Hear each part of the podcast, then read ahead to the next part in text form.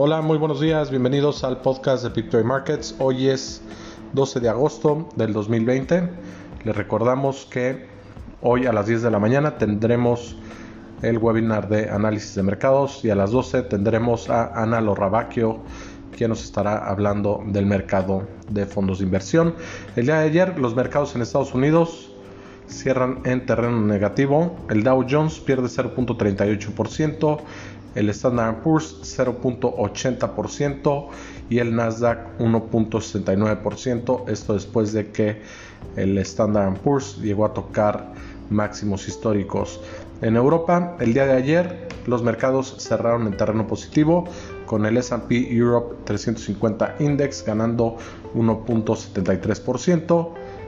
Y en Asia, los mercados el día de ayer también cierran en terreno positivo, ganando 0.96% el MSCI Asia Pacífico. En América Latina, los resultados en terreno mixto. Argentina pierde 2.27%, Perú pierde 0.40%, el Bovespa en Brasil pierde 1.23%, en México el IPC gana 1.08%, en Chile los mercados también a la alza 0.41%, mientras que en Colombia los mercados caen 0.79%. En las noticias el día de hoy, después de que Rusia da a conocer que lanzará su vacuna contra el COVID, Moderna llega a un acuerdo con el gobierno de Estados Unidos para venderle 100 millones de dosis.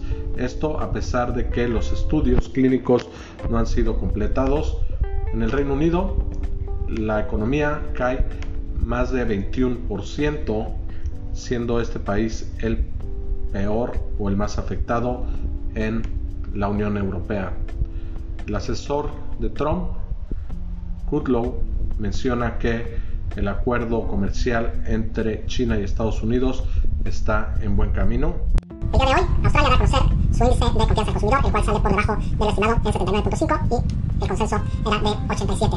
A las 2.30 de la tarde, el día de hoy, se estarán dando las cifras de inflación en Estados Unidos, un dato muy importante. Y con temas relacionados con el COVID, el día de ayer, India es el país que más casos registra, con más de 60.900 casos.